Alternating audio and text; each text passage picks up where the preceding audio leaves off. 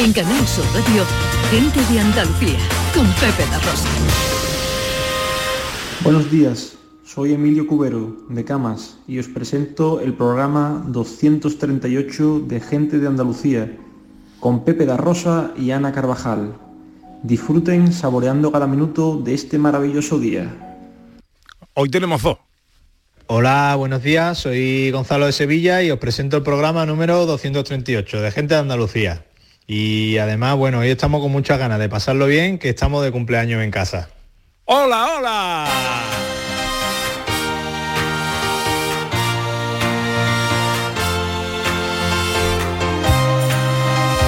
En Canal Sur Radio, Gente de Andalucía, con Pepe de Rosa.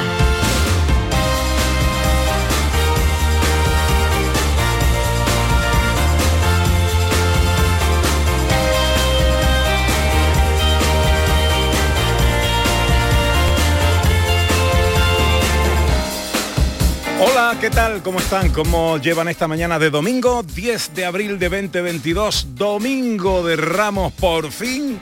Ojalá en la compañía de sus amigos de la radio lo esté pasando bien la gente de Andalucía.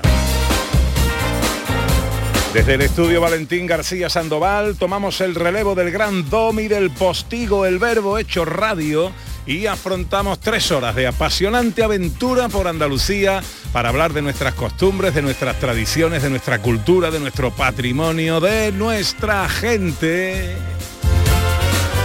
Con María Chamorro que está pendiente de todo en la producción. ¡Hola María! Con el inconmensurable Manuel Fernández Cortina los botones.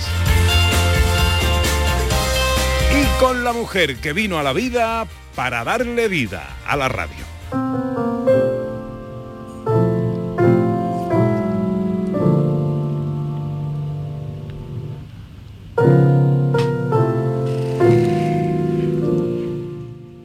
Querida Ana, una gran felicitación por tu cumpleaños del profesor Carmona. Eres una inspiración. Has tenido una vida llena, llena de grandes emociones y ahora estás entregada a los oyentes de la radio y me encanta ser tu compañero. Muchas felicidades y muchos años más de vida y felicidad. Hola Ana, felicidades. Espero que pases un día genial, porque la gente buena como tú se merece eso y mucho más. ¡Mua! Un beso enorme. Muchas felicidades Ana, te como la cara mojando pan del bueno, porque eres preciosa. Que lo pase muy bien en este día, que no merece menos.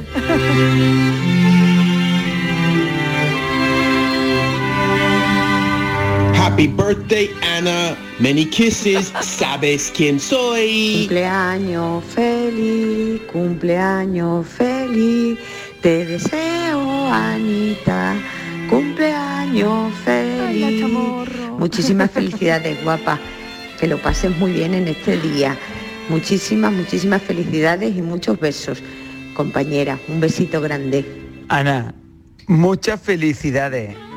Te voy a decir una cosa, eres la sal del programa. Bueno, y la pimienta. Un beso enorme, muchas felicidades, pásalo bien. Hola Ana, muchísimas felicidades por tu cumpleaños. Y bueno, solamente decirte que para mí es un auténtico lujo aprender a trabajar en la radio a tu lado, de verdad. Un beso enorme de las artibles de la accesibilidad. Muy buenas, Carvajal. Oye, que pases un día de cine. ¡Feliz cumple! Maestra, compañera, de sonrisa perpetua y mirada inquieta, que hace de las palabras melodía. Que seas feliz hoy y el resto de tus días. Hola Anita, muchas felicidades. Bueno, quiero que mañana lo vivas como una niña, ¿vale? Que te diviertas mucho, ¿eh? Que lo vivas como una niña y como una reina. ¿eh? Y sobre todo, por favor, sigue echándole vida a esos años tan maravillosos que tienes. Te quiero, un beso. Alejop. Muchas felicidades, Ana. De Iges. Un abrazo. Hola Ana Mari, quiero yo hablar contigo, felicitarte, ya casi tienes un siglo. Que no, Ana Mari, que te quiero, que sigas siendo como tú eres, mi arma, mi arma toda, que te quiero muchísimo. Un besito, que sigamos muchísimos años juntos. ¡Feliz cumpleaños, Ana Carvajal! Muchas gracias. Ay, dicho que ya, yo no, que ya no lloraba, ¿ahora qué? Muchas Hace gracias. aparición a María Oh, Chamorro. tarta. Son tarta de que se han Oh. des- de- descuadringado, pero bueno. Muchas gracias, muchas gracias María, muchas gracias Pepe, muchas gracias Víctor Manuel de la Portilla. muchas gracias Bueno, compañero. mañana es un día grande, ¿eh? Mañana es Eh, el cumpleaños. Mañana yo no me lo esperaba hoy. Que hay que decir que pues, el segundo saludo de hoy, pues también ha sido Pero de mi niño. el de tu niño. De mi niño, mi Gonzalo. Eso es. ¿Cuántos años tiene el niño ya? 24. pero vamos, sigue siendo mi niño. Bueno, pero un señor con barba, eh, mi niño, pero un señor con barba. Bueno, mañana gracias, celebre usted su cumpleaños rodeada de familia, de pensé ya amigos, de... a celebrar ya, ya, con mis padres, hoy con vosotros ah, aquí, bien, que nos hemos traído también unas cositas porque yo no sabía nada. Mira toda la Maravilloso. gafa empañada, ¿ahora qué? Maravilloso, maravilloso. Bueno, ya saben que a nosotros nos gusta, eh, bueno, luego vendrá el desfile de colaboradores, eh, en fin, son una mañana de felicitaciones, que es lo que tiene cumpleaños. Eh, pero siempre nos gusta empezar, especialmente este programa con nuestros oyentes. Este año, gente de Andalucía arranca con los saludos de la gente de Andalucía. Buenos días, majarones. Soy José Mudarra, de Sevilla. Y aquí comienza el apasionante y emocionante programa número 186 Bienvenidos de Gente de a Andalucía. Gente de Andalucía. Y aquí comienza el programa número 177. Buenos días, soy Lola, de Granada. Y aquí comienza el programa número 179 de Gente de Andalucía. Ellos ya lo han hecho. Si quieres hacerlo tú también, envíanos un WhatsApp al 670-944-958 y te contestaremos con el número de programa que tendrás que presentar. Recuerda, envíanos un WhatsApp al 670-944-958 y anímate a ser la primera voz que suene en Gente de Andalucía.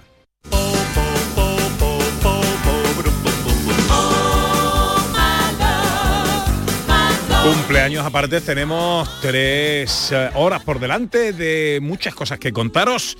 Os avanzamos algunas en sumario. Primeras paradas de hoy serán Málaga, Córdoba y Jaén. Hablaremos del Paso del Río Gordo, que cumple su 70 aniversario, una histórica y curiosa representación de la vida, pasión y muerte de Jesús. Y os proponemos dos interesantísimas exposiciones que visitar en el Bellas Artes de Córdoba, una sobre Julio Romero de Torres y la otra en el Museo de Arte Íbero de Jaén. ¿Sabías que la comunidad francesa en Andalucía supera las 13.000 personas? Vamos a hablar con el cónsul de Francia para Andalucía. Hoy hay elecciones a la presidencia de Francia y queremos saber cómo lo viven y cómo les afecta a los franceses que viven aquí. Nuestra gente interesante habla hoy de la situación del sector de la moda flamenca y nos invita eh, y nos visita la diseñadora y amiga Ángeles Verano. Música, libro, filosofía y risas para un domingo de Ramos.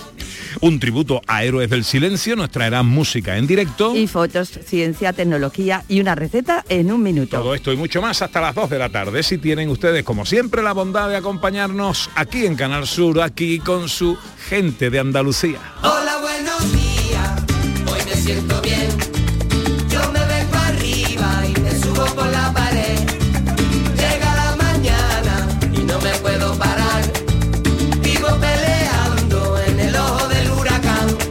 Paseo que nos gusta dar juntos. Ya sabéis cuáles son nuestras redes sociales, Twitter y Facebook, en Gente de Andalucía, en Canal Sur Radio. Y ahí nos tenéis a vuestra disposición para todo lo que queráis. Que nos sintamos acompañados es la más grande de las magias de la radio. Enseguida arranca nuestro paseo por Andalucía.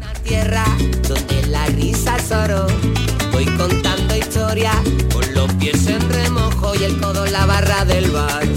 Hola, buenos días, hoy me siento bien.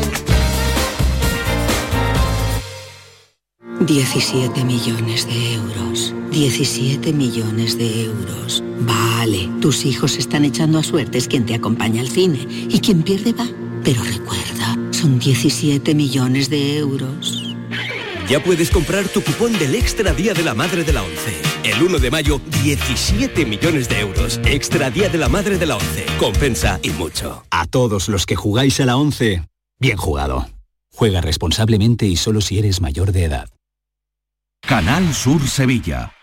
¿Te está afectando la subida de la luz? Claro que sí. Por eso en Insolac Renovables instalamos paneles fotovoltaicos de autoconsumo con los que podrás generar tu propia electricidad. Y ahora con las nuevas subvenciones de la Agencia Andaluza de la Energía lo tienes mucho más fácil. Entra en insolacrenovables.com e infórmate de las ventajas que tiene el autoconsumo. Insolac, expertos en energías renovables desde 2005. Vamos a tomarnos un cafelito por ahí, ¿no? Pero por ahí, ¿cómo? Vamos a ver, ¿tú no has escuchado ese refrán que dice que uno tiene que desayunar como un rey, almorzar como un lacayo y por la noche? Por la noche lo que se pueda, compadre. Pero esto es una churrería, ¿no, compadre? No, perdona. Esto es Tejeringos Coffee. Bocadillo, tarta, salsa... Y todo de calidad. Tejeringos Coffee. El sabor del antiguo, como nuevo.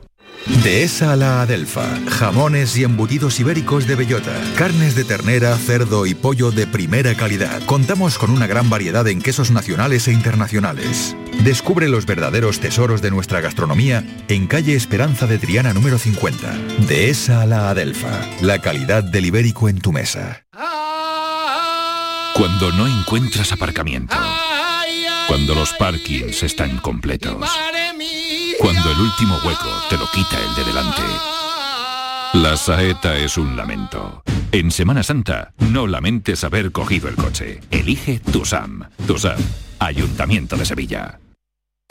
Gente de, Anda- Gente de Andalucía. Con Pepe de Rosa.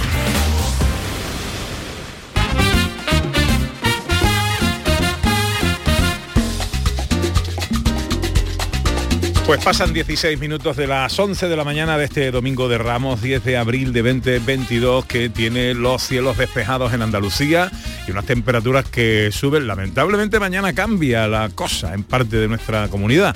Pero hoy vamos a disfrutar de hasta 28 grados en Sevilla, 27 en Córdoba y Jaén, 26 en Granada, 23 en Almería y Huelva y 22 en Cádiz y Málaga. Arrancamos ya nuestro paseo, estamos en Málaga.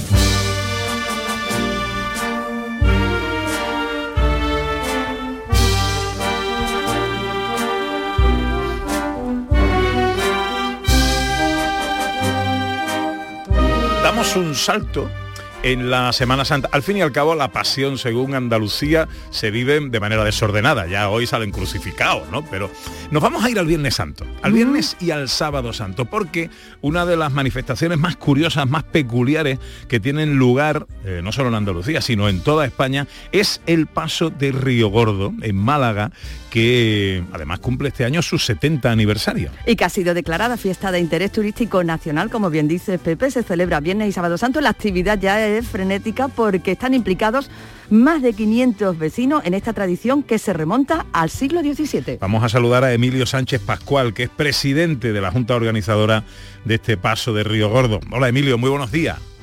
Hola, buenos días. Y feliz Semana Santa. Igualmente. Bueno, paso de Río Gordo, ¿nos puedes contar cuáles son las peculiaridades de esta representación singular de la vida, pasión y muerte de Jesús?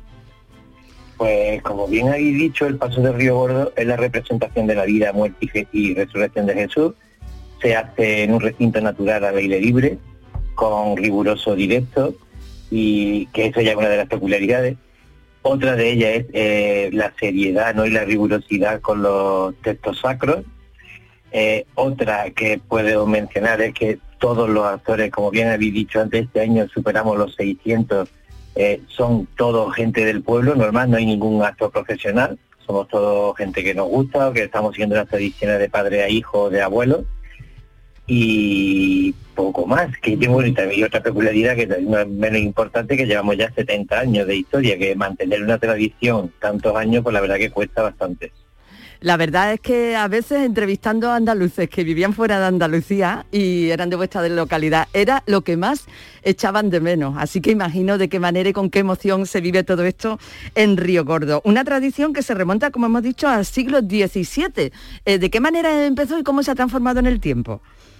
Pues según los históricos del lugar, pues nos dicen que eran unos, cánticos, unos poemas ¿no? que se hacían en la iglesia, eh, como unos sermones, y después fue cuando en el ya en el 1951 eh, un maestro que fue estuvo- fue destinado a Río Gordo, pues se reunió con otro grupo de maestros y, y sacaron eso, más unos un libreto que ellos empezaron a confeccionar y a partir de ahí pues aquí estamos, siguiendo la tradición. ¿Desde cuántos días eh, eh, ensayáis? ¿Cuántos días os lleváis preparando todo esto, Emilio?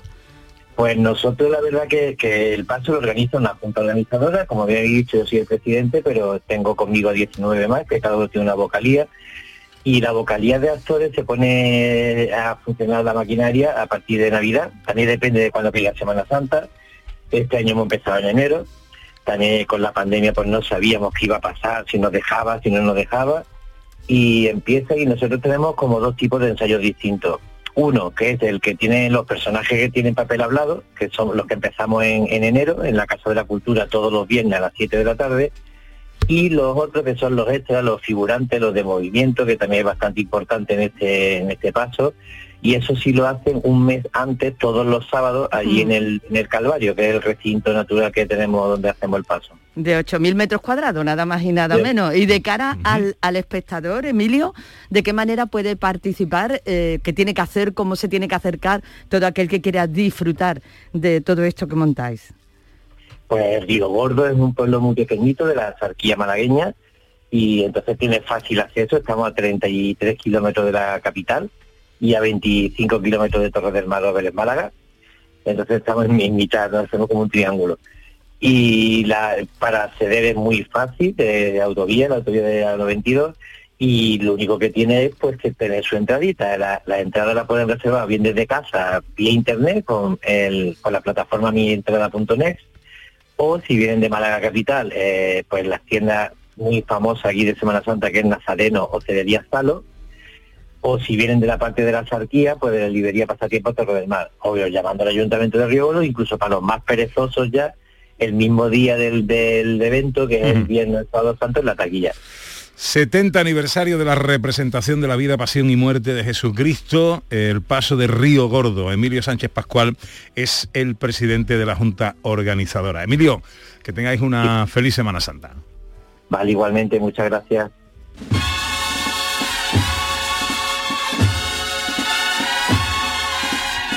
Muchas felicidades en tu cumpleaños, Ana. Nos escribe Rosa, Rosa y Rosa en Instagram, que no lo damos, pero también tenemos Instagram. También tenemos Instagram, lo que pasa es que se nos olvida.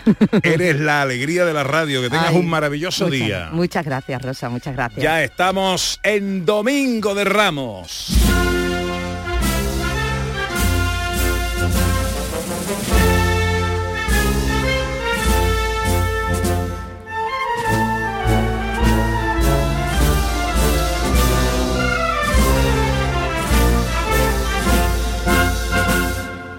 Hoy que las calles se llenan de palmas para la cita y el mundo llora la pena en el domingo que estrena amor por sus esquinitas, yo en mi balcón soy servidita de una voz que cuando suena se hace saeta en antena, silencio que resucita y es centuria Macarena con romanos de Gilena tocando gloria bendita. Ella es la marcha infinita que suena de madrugada por las calles de la vida. ¿Cómo no quererte, Ana, si suenas a tres caídas por el puente de Triana? Eres la paz por campana, eres amor por Trajano y por Álvarez Quintero, el buen fin por Chapinero y estrella en el altozano queriendo alcanzar el cielo. Tú eres Domingo de Ramos jugando en el corazón. Eres la O por Castilla, Rocío en El Salvador, el sol por Enramadilla, por San Lorenzo oración y sublime aspiración de un cachorro que suspira y que por San Jorge reza soñando el Guadalquivir. Y es que tú eres en mi abril esperanza por pureza y esperanza por San Gil. Vamos. Si en Sevilla hay que morir para poder resucitar, mi penitencia la he escrito en el mismo rinconcito donde guardo su amistad, su sonrisa, el infinito en el cielo más bonito, su alma, la catedral, que yo muero y resucito en la verdad de los ojitos de mi Anita Carvajal. Antonio,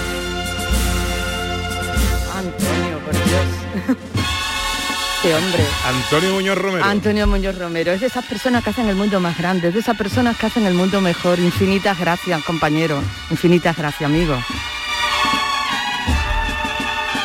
11 y 24, siguiente parada en Córdoba.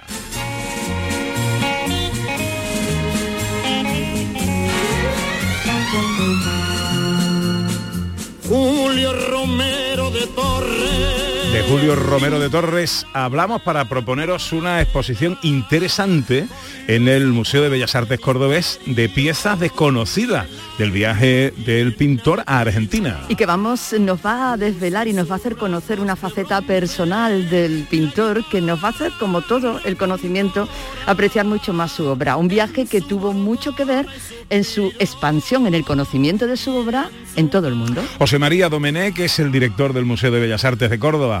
Hola, director, muy buenos días. Hola, buenos días, Fete. ¿Qué tal? ¿Cómo estamos, hombre? ¿Cómo estás? Muy bien, muy bien. Encantado de saludarte. Bueno, ¿qué encontramos en esta exposición? Pues mira, aquí en- encontramos unas 52 piezas documentales entre fotografías y diversos documentos como cartas, el propio catálogo que se hizo de esa exposición y están estructurados entre, entre secciones. Primero se, se cuentan los antecedentes del viaje, eh, en el que se muestran documentos de otros personajes muy cercanos a Julio que ya se habían instalado en, en Argentina con, con éxito, como su hermano Carlos, la escritora Margarita Nelken, Agustín Inurria, que es el hermano de- del, del escultor cordobés, y, y de Anselmo Miguel Nieto, por ejemplo. Una segunda parte se centra en el propio viaje, la exposición y, la, y su estancia en la, en la capital porteña, que le, le- le llovieron lo- los encargos, no paró de pintar, y también le hicieron diversos homenajes, como hay una fotografía en la que se ve en un banquete en el Círculo Andaluz de Buenos Aires, o, la, o, o una visita a la, a la editorial La Novela Porteña. Por último, se, se analizan también el éxito y, la reper- y las repercusiones que tuvo eh, dicha exposición con cartas de, de amistades que dejó allí, eh, dirigidas a su, a su hermano a la muerte de Julio, que fue en 1930, eh, fotografías eh, dedicadas a él y a, su hermano, así como, como la, el catálogo de la exposición que se hizo en 1943 debido al, al- gran éxito y expansión de su obra por esas tierras americanas. José María, una exposición que, como hemos dicho al principio, nos va a ayudar a entender, no solo a apreciar y a entender más la obra de Julio Romero de Torres, sino también, pues, todos aspectos personales, ¿no? Aspectos personales que influyeron en su trayectoria y que influyeron también en, en su obra. Sí, sí, bueno, como le digo, aspectos personales como eh, tenemos una carta de su hermano Carlos en la que le, le da consejos cómo, cómo afrontar su, su carrera artística, que tiene que expandirse hacia, hacia el extranjero, eh, hacia América sobre todo, ya que él estaba allí, y después también el, en el viaje fue acompañado de su, de su hermano Enrique, director del, Museo de Bellas Artes en esos momentos. Y, mm, y, y como le digo, le llovieron los, los encargos no solo en su estancia, sino en el propio barco que, eh, en el que fue a, Buenos Aires, el, capitán le, le dejó un espacio, un camarote, para el que él pudiera pintar allí también durante, la, durante el viaje. Parece ser que no solo se pasó el viaje pintando, sino que también en Argentina, que no, no conoció demasiado porque no paró tampoco allí de pintar. Eso es, eso es. Le, le llovieron los encargos y no paró de pintar y para una estancia que se preveía de un par, un par de semanas más o menos se prolongó hasta dos meses. Bueno, pues eh, una exposición, un motivo más para visitar el Museo de Bellas Artes de Córdoba y a la propia ciudad de Córdoba. José María Domenech, director del museo, gracias por atendernos, amigo. Muchas gracias a ti, Pepe. Un saludo.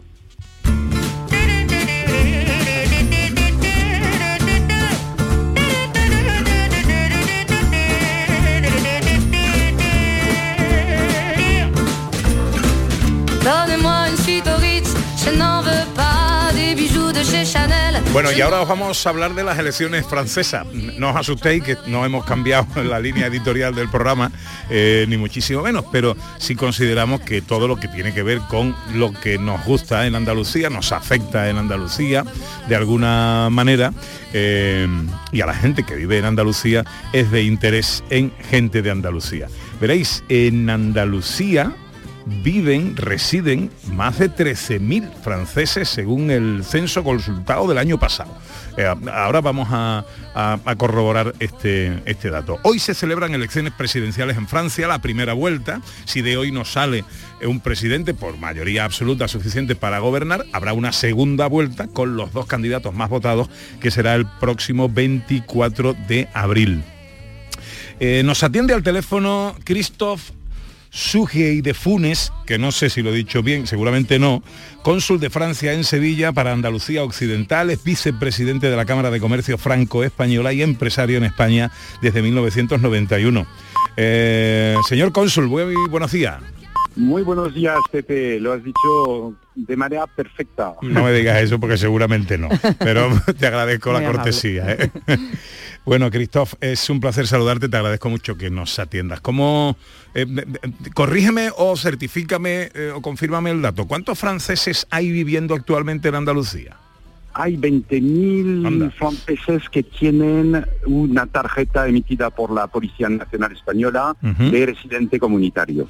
Eso no quiere decir que todos hayan elegido votar aquí. ¿eh? Pueden también votar en, en Francia, pero son 20.000. en- en 20.000. total. De ellos, ¿cuán- 20.000 adictos a Andalucía. ¿Se sabe, ¿Se sabe cuántos de ellos votan en Francia? ¿Votan hoy? Pues Bueno, hoy no, será por correo, pero bueno. Exactamente. Será un voto presencial, eh, un voto a través de un- una persona autorizada, un poder. No tenemos voto por correo en, en Francia. Entonces, eh, tenemos en este momento una, una, unos 100.000 eh, inscritos en toda España, eh, con, bueno, de los dos millones y medio de franceses que vivimos en el mundo, el centro, los centros de, de votación en España son, son muy importantes. Hay, hay más de casi 50 centros de voto en toda España. Así que es un día, es un día importante para, para los franceses y para los que, eh, que además eh, tenemos mucho apego a la, a la zona con el inicio de la Semana Santa. De mucha, mucha emoción. Ya. ¿De qué manera a- afecta, afectará el resultado de estas elecciones a los franceses que residen en Andalucía?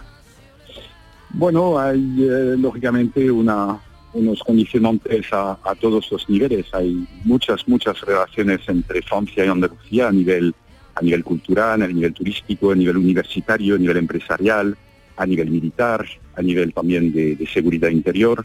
Con lo cual, eh, la, la- la región andaluza es, eh, es de las más importantes entre, entre otras muchas, como es Madrid, como es Barcelona, pero es, es una especialmente relevante en los intercambios y con lo cual, pues, lógicamente, habrá, esperamos que, que todo salga, salga a favor y salga bien. Mm. Bueno, según las últimas encuestas, a la cabeza mm, eh, anda Emmanuel Macron con su partido República en marcha, aunque eh, últimamente se le está pegando mucho al talón eh, la agrupación nacional de Marine Le Pen. Y algo más mm, eh, separado, pero también cerquita, está el Partido Socialista de Anne Hidalgo, alcaldesa de París, si mal no recuerdo o mi, información no es buena.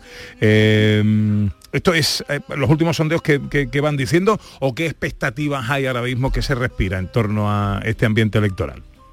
Bueno, yo, desgracia, por mi, por mi, por mi función y además más aún en un día de elecciones, por no puedo, no puedo comentar sondeos como te, te imaginarás. No, no, no, no puedo hacer comentarios políticos, pero sí lo que notamos aquí en, en el ISO francés de Sevilla, en la isla de la Cartuja, donde tenemos el, el centro de voto, es eh, mucha gente. Mucha gente está viniendo, está votando, de todas las edades. En las semanas anteriores hemos tenido una movilización importante de aquellos estudiantes que estudian un- unos cuantos meses en Sevilla y que han querido delegar su voto a, a alguien, a un familiar, a un amigo en, en Francia para votar ahí. Con lo cual se nota que en todas las generaciones es un escrutinio que pues que, que moviliza, que interpela. Y esto yo creo que siempre es importante ¿no? a la hora de a la hora de ejercitar su voto. Ya veremos esta tarde a las 20 horas en punto la, la- los primeros, las primeras estimaciones a pie de urna ¿eh? que eh, los medios de comunicación eh, eh, trasladarán y ya veremos, pero me permitirás no poder hacer comentarios claro, sobre, claro, Eh, sobre la, el avance. No sé si te puedo preguntar por la mm, más que probable mm, eh, repetición, es decir, habrá posiblemente segunda vuelta. yo creo que con 12 candidatos que, que han tenido la, la, la opción a presentarse es muy complicado, es imposible que salga un, un candidato a- con el 50% como, como decía sin introducción PP. Eh, seguramente iremos a segunda vuelta, sí. sí, sí. Esa segunda vuelta, ¿a quién puede beneficiar? No sé si te puedo preguntar esto.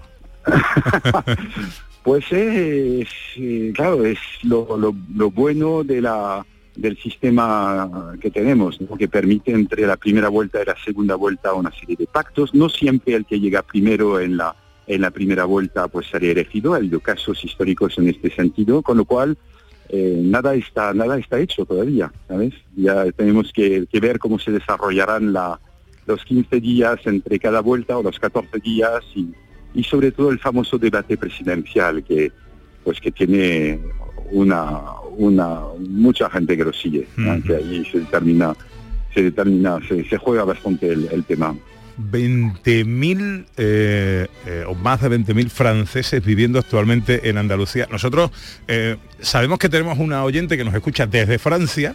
Entre Sí. los 20.000 franceses, se, que se llama Isabel, eh, entre los 20.000 franceses seguro que hay muchos que nos oyen. No sé si quieres decirle algo ahora que tienes esta, este altavoz para toda Andalucía, Christophe.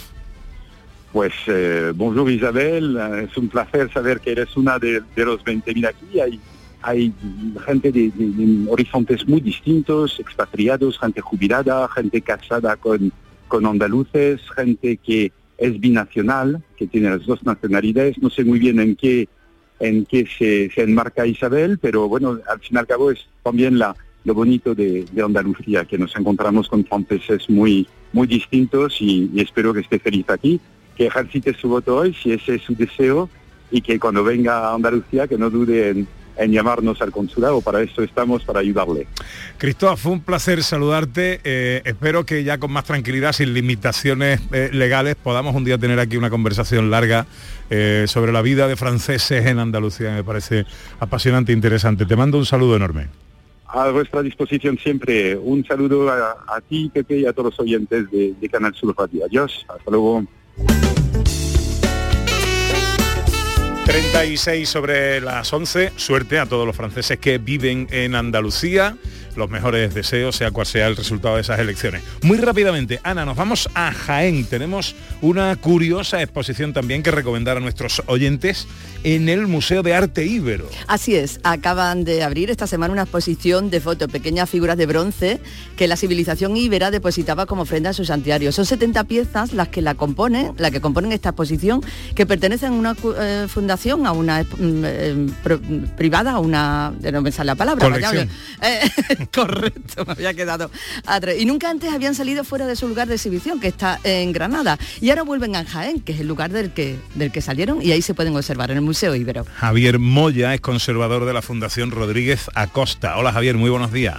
Hola Pepe, buenos días. Oye, la primera pregunta, ¿qué son los exvotos? Pues los votos son una ofrenda.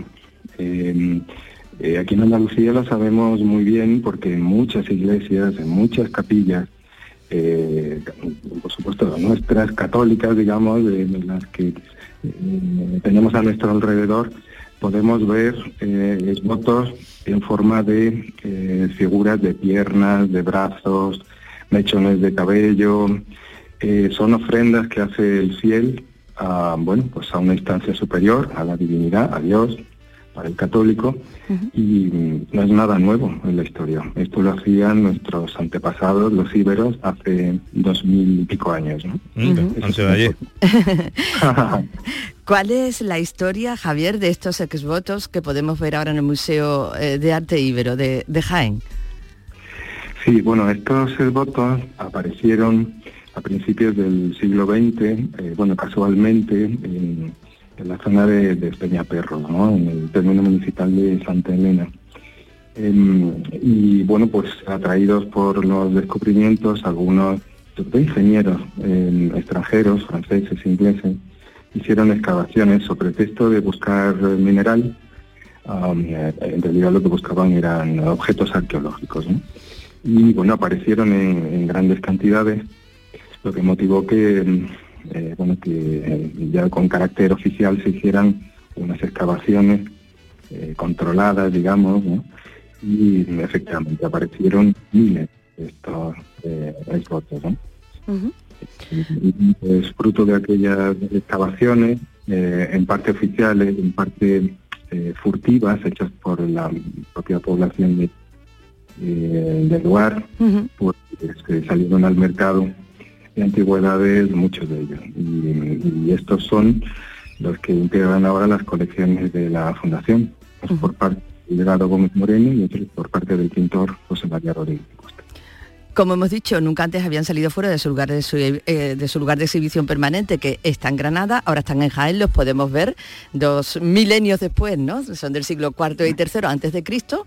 ¿En qué día, de qué momento, en qué momento, hasta cuándo podemos verlo en el Museo de Arte Ibero de Jaén? Pues eh, una visita que por supuesto recomendamos a todos los andaluces, como decimos siempre, ¿no? Parte de nuestra historia para conocer nuestra historia. Pues la exposición estará abierta hasta el 5 de junio y se puede visitar de martes a sábado de 9 de la mañana en horario del museo, vamos, de 9 de la mañana a 9 de la tarde y los domingos y festivos eh, de 9 a 3, ¿no? Los lunes está cerrado el museo.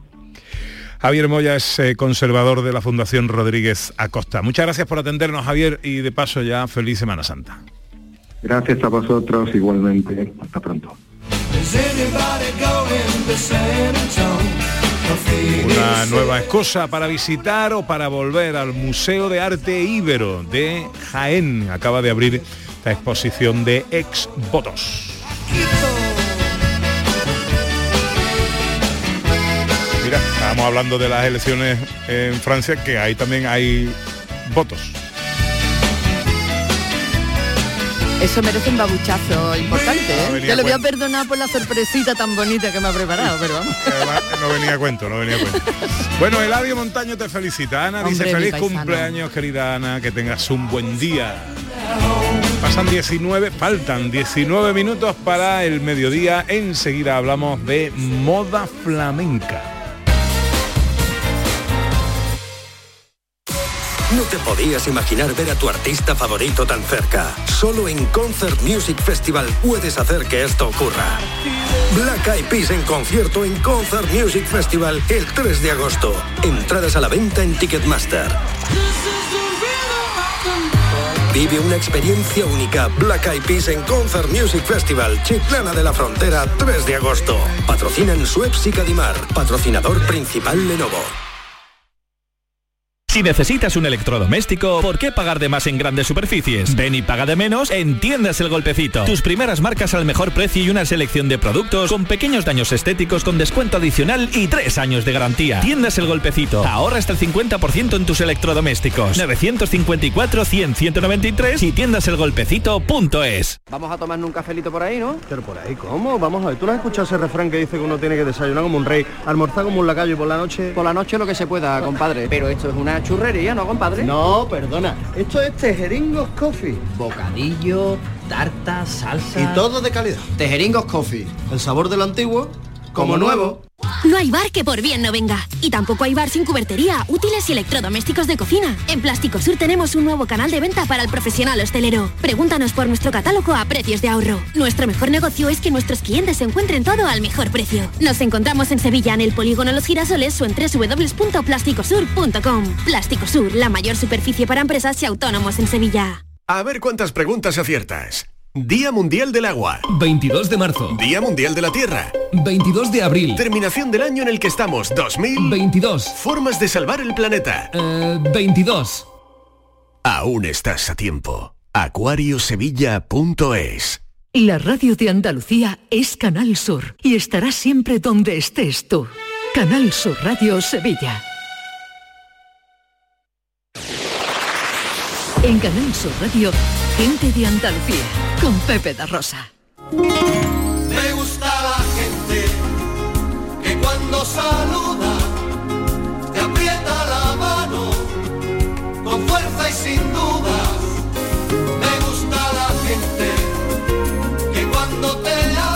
Interesante a continuación en Canal Sur Radio.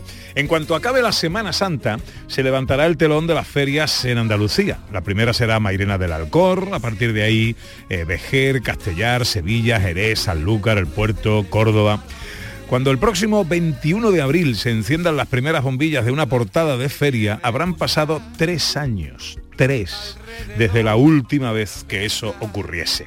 Mucho tiempo, hay muchas cosas de las que podemos hablar con relación a lo que la vida nos ha robado en este periodo, pero hoy nosotros queremos detenernos en el sector de la moda flamenca. No es baladí, antes de la pandemia este sector movía cifras anuales en torno a 600 millones de euros de facturación. Repito, 600 millones de euros al año.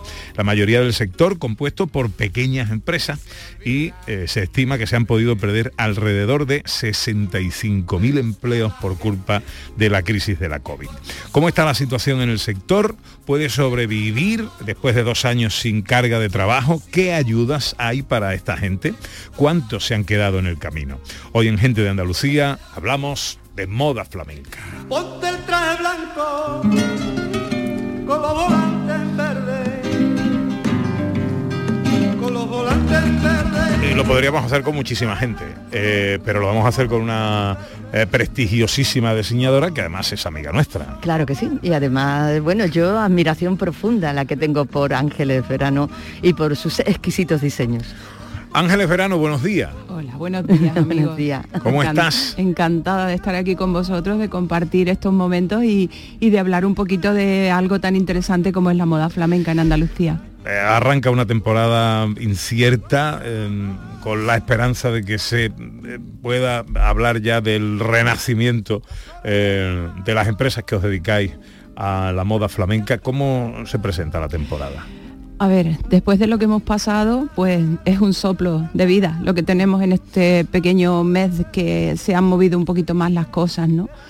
Pero realmente no, no creemos, en general, hablo, no hablo nunca por mí, hablo por todo el sector, pero eh, no creemos que sea una buena temporada. Que no lo vaya a ser. No, no ¿Por es qué? posible, porque sigue habiendo miedo en la gente, sigue habiendo como una retención a no saber qué va a ocurrir dentro de dos semanas, después de que pase la Semana Santa.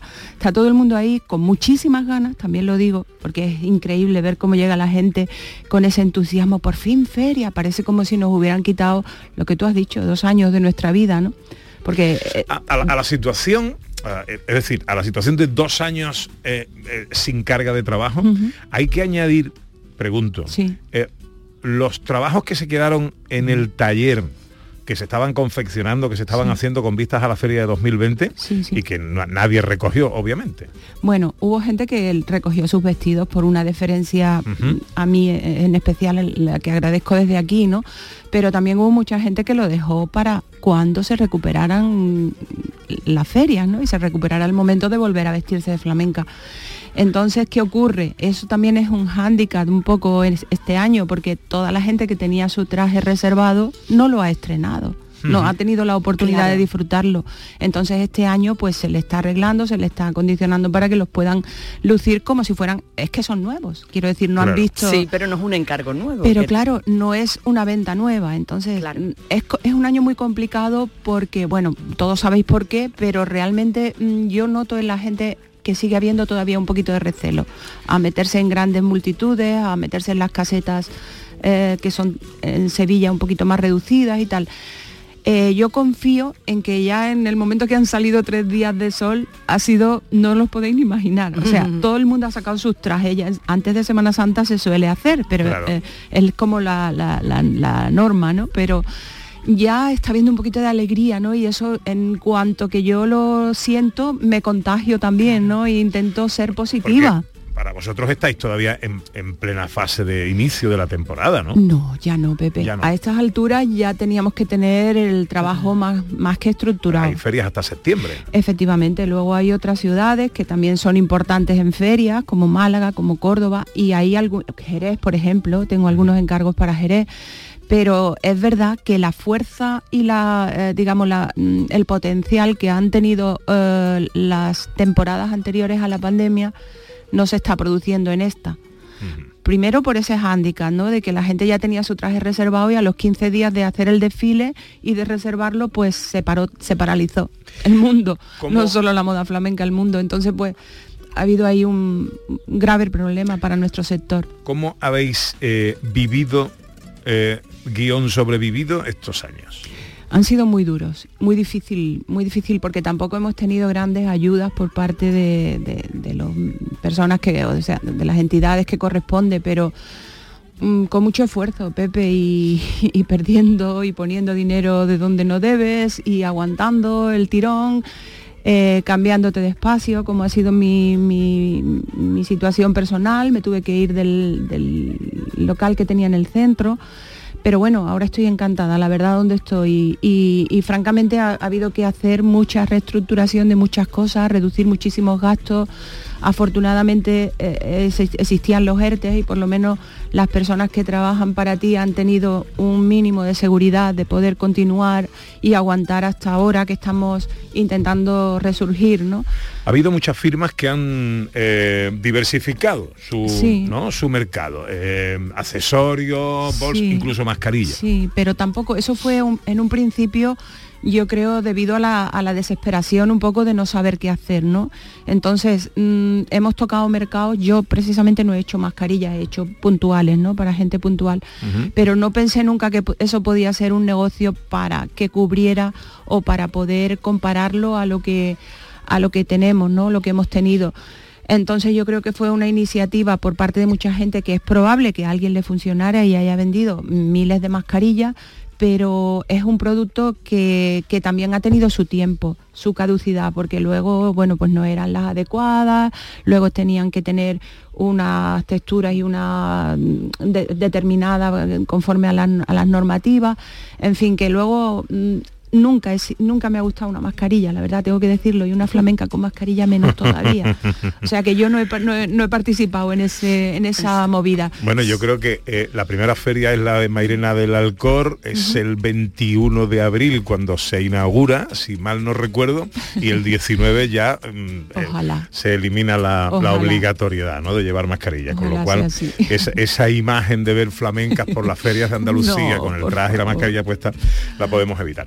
¿Cuáles son vuestras demandas? Eh, es decir, ¿qué le pedís a la administración? Eh, pues ¿Qué ayudas, qué apoyos, qué...? A mí me gustaría primero que se nos reconociera como lo damnificado que ha estado este sector durante este tiempo. ¿no? Creo que es importante y que y que somos los grandes desconocidos dentro de lo a lo mejor de muchísimas más industrias o empresas o sectores que han estado mm, seriamente dañados, pero yo creo que la moda flamenca no se le ha dado ni siquiera un poquito de de reconocimiento, ¿no? Que parece que después de lo que tú has dicho, lo, que es capaz de mover la moda flamenca en Andalucía, porque no solo es Sevilla, son todas las provincias. Y el empleo que genera. El empleo que genera la gente que eh, eh, ¿Sabes el dato? ¿Cuánta gente vive de esto en Andalucía? Pues yo te podría decir que muchísima, porque son zapatos, son son flores, son mantones, son flequeras, que hay un montón de flequeras, por ejemplo en Cantillana, que casi todo el pueblo vive de eso.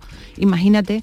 sea, lo que puede llegar a ser y luego infinidad de complementos, los pendientes, mm, todo, todo lo que son los mantones, dobles mantones, ha sido catastrófico para el mm. sector, no solo para los feriantes en sí que montan la feria y todo lo demás. La gente que va a la feria también invierte mucho en, su, en su vestir, en lo que lleva puesto. Entonces, esto es un sector muy amplio, no solo son trajes de flamenca. Y es lo que a mí me gustaría reivindicar que, que a donde a quien corresponda y donde tenga que llegar esta esta petición, bueno, pues que entiendan que es un, sector que ha nacido en Andalucía desde X años para acá, que no existía, porque todos teníamos que salir a comprar todos los productos fuera y, en fin, los que nos dedicábamos entonces a la moda hace 25 años era muy complicado porque no teníamos una infraestructura ni una industria que nos ayudara a seguir fomentando nuestra tierra, teníamos que salir fuera a mirarlo todo. Entonces, a raíz de 25 30 años, desde que empezó el Salón de la Moda Flamenca Internacional, SIMOF, ahí fue donde realmente el traje se convirtió en moda, fue una tendencia anual y ya la gente invertía en eso, porque antes todo el mundo tenía un traje y le cambiaba los mantones y la cinta y le duraba toda la vida. Pero en el momento en el que el traje se convierte en moda, la mujer se siente favorecida, bien vestida, mm, realza la figura, como no vamos a querer vestirnos de flamenca, Pepe, si encima además todo el mundo nos va diciendo que qué guapas, que qué guapa. Y una moda viva. Una moda viva. Está claro. Eh, ahora que lo has nombrado, eh, salones como el Simov o el Wilov, también más reciente, eh, eh, ¿cómo apoyan al, al sector? Bueno, tampoco pueden hacer mucho más porque quiero decir que, que depende ya de la de la- del cliente, depende del público, no de ellos. Ellos lo único que hacen es promocionar la moda flamenca dentro de un ámbito que también ellos pues les repercute económicamente. Quiero decir que la moda flamenca camina no siempre de la mano de, de plataformas como esta. En mi caso, por ejemplo, yo soy independiente. Sí, tú no vas a ninguna de Bueno, las sí voy a Jerez, hago la, la pasarela flamenca de Jerez, pero lo hago por el cariño entrañable que me produce la tierra, la gente que allí está, su directora Ana Belén Morillo y todo su equipo. O sea, es para mí como estar en casa. El, el sector vuestro, a, efectos de asociacionismo, ¿qué tal funciona? ¿Hay unidad de acción? ¿Sois reinos de taifa? ¿Cada uno va a lo suyo? Es un grave problema porque la unión que debería ser fundamental en estos momentos, ¿no? Que todas las aso- asociaciones fuésemos una sola, aunque tuviésemos nombres independientes, que ya te digo que ahora mismo yo no pertenezco a ninguna, pero sí me gustaría que, que- que pudiéramos contar con más unión, no hacer actos individuales de cada asociación o de cada plataforma. No, esto, la moda flamenca es general de toda Andalucía, es general, es, un, es un- una, una materia prima nuestra que la tenemos que defender. Y entonces, desgraciadamente, no hay mucha unión, porque cuando ves una asociación nueva, tiene dificultad con la que ya existía, la que ya existía pone pegas a la que viene nueva. Eh, En fin, Mm. esto es un poco como, como no ponernos de acuerdo. Me da mucha pena que eso sea así, ¿sabes? Porque creo que conseguiríamos muchas más cosas. Estamos hablando de un sector, ya hemos dicho que mueve muchísimo dinero, que o movía muchísimo dinero, Mm. que emplea a muchísima gente de manera directa, que hay mucho empleo indirecto que también depende a su vez de él, y a su vez estamos hablando de un sector muy, eh, en una tierra como Andalucía, muy vinculado a la cultura, al turismo. Totalmente, de hecho se, se quiere que sea patrimonio, ¿no? De. También de, porque es que realmente es como el flamenco, quiero decir, el flamenco se consiguió, ¿no? Que, que consubstancial al flamenco, claro, lógicamente. Entonces es como que va unido y, y encima con toda la creatividad que hay en Andalucía, toda la gente que es capaz de crear dentro de una misma imagen tantas cosas diferentes. Yo creo que ya es hora de que se reconozca la moda andaluza como tal y de que es una lástima que el resto de las provincias de España hayan cruzado fronteras. Bueno, nosotros lo hemos intentado, la moda flamenca, y ha gustado en el mundo entero, la verdad, donde quiera que la hemos llevado porque es un espectáculo. Pero yo creo que a, a- a- título de, de- ayudas institucionales mm, me encantaría que esto pudiera llegar a la persona adecuada, a, la, a la- a la organización adecuada. Pía, donde- pía, que te aseguro que llega. pero es que de verdad es que lo necesitamos, porque aunque este año hayamos recuperado un mínimo de nada, porque ya te digo que no va a ser suficiente para poder tirar otra temporada, que se tenga en cuenta que las ayudas que necesitamos son directas no indirectas. No nos vale de nada ya la publicidad, ni que nos den eh, ayudas para ordenadores, ni para ah, cualquier otro tipo de promoción, porque eso ya al fin y al cabo cada diseñador tiene ya como hecha su- fiscalidad, eh, fiscalidad, re- que nos quiten a lo mejor eh, los seguros sociales o, o los autónomos, ¿no? Que haya algún tipo de ayuda durante un tiempo hasta que nos pudiéramos recuperar. Porque es que es que no ha sido así. Es que hemos tenido que seguir pagando seguros sociales y pagando alquileres, pagando absolutamente todo el gasto que tiene una empresa. Ángeles Verano, por una- ejemplo, ¿cuánta gente tenía empleada? yo normalmente tengo cuatro, que son eh, tres o, dos o tres son rotativas, depende de la- del trabajo que entra, y una, que porque mi empresa es muy pequeñita, que es mi mano derecha, que es Agua Santa, que lleva conmigo toda la vida. Entonces, ¿qué ocurre? Que en función de que va entrando trabajo, voy aumentando esas personas, pero son por periodos cortos, Claro, ¿no? claro, claro, por el periodo de feria, porque este es un trabajo que desgraciadamente es puntual. O sea, Mm, son es tres meses al sí. año. Tú tienes que aguantar durante todo un año, el resto del año, para poder continuar al año siguiente. Entonces tiene que haber una facturación importante para poder soportar todos esos gastos. El sombrero de lanza y saquetilla bien puesta.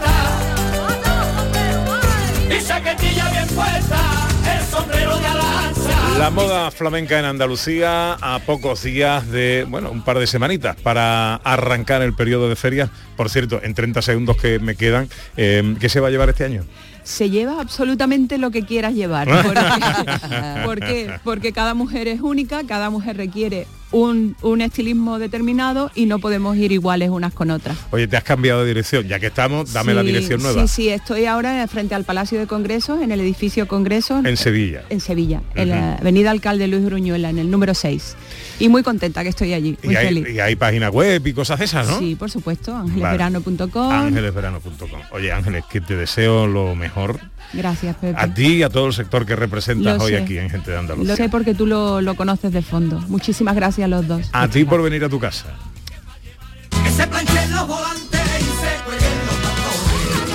Bueno, eh, eh, llega a las 12 la información y ya está por aquí María Luisa Chamorro para contaros todo lo que está ocurriendo por ahí fuera. Os aviso a los oyentes que estáis en Sevilla escuchándonos que a partir de esta hora habrá una desconexión local para programación especial de Semana Santa. Si queréis seguir escuchando este programa, podéis hacerlo a través de la web o de la app eh, eligiendo eh, CSR Andalucía, es decir, la programación de cadena regional.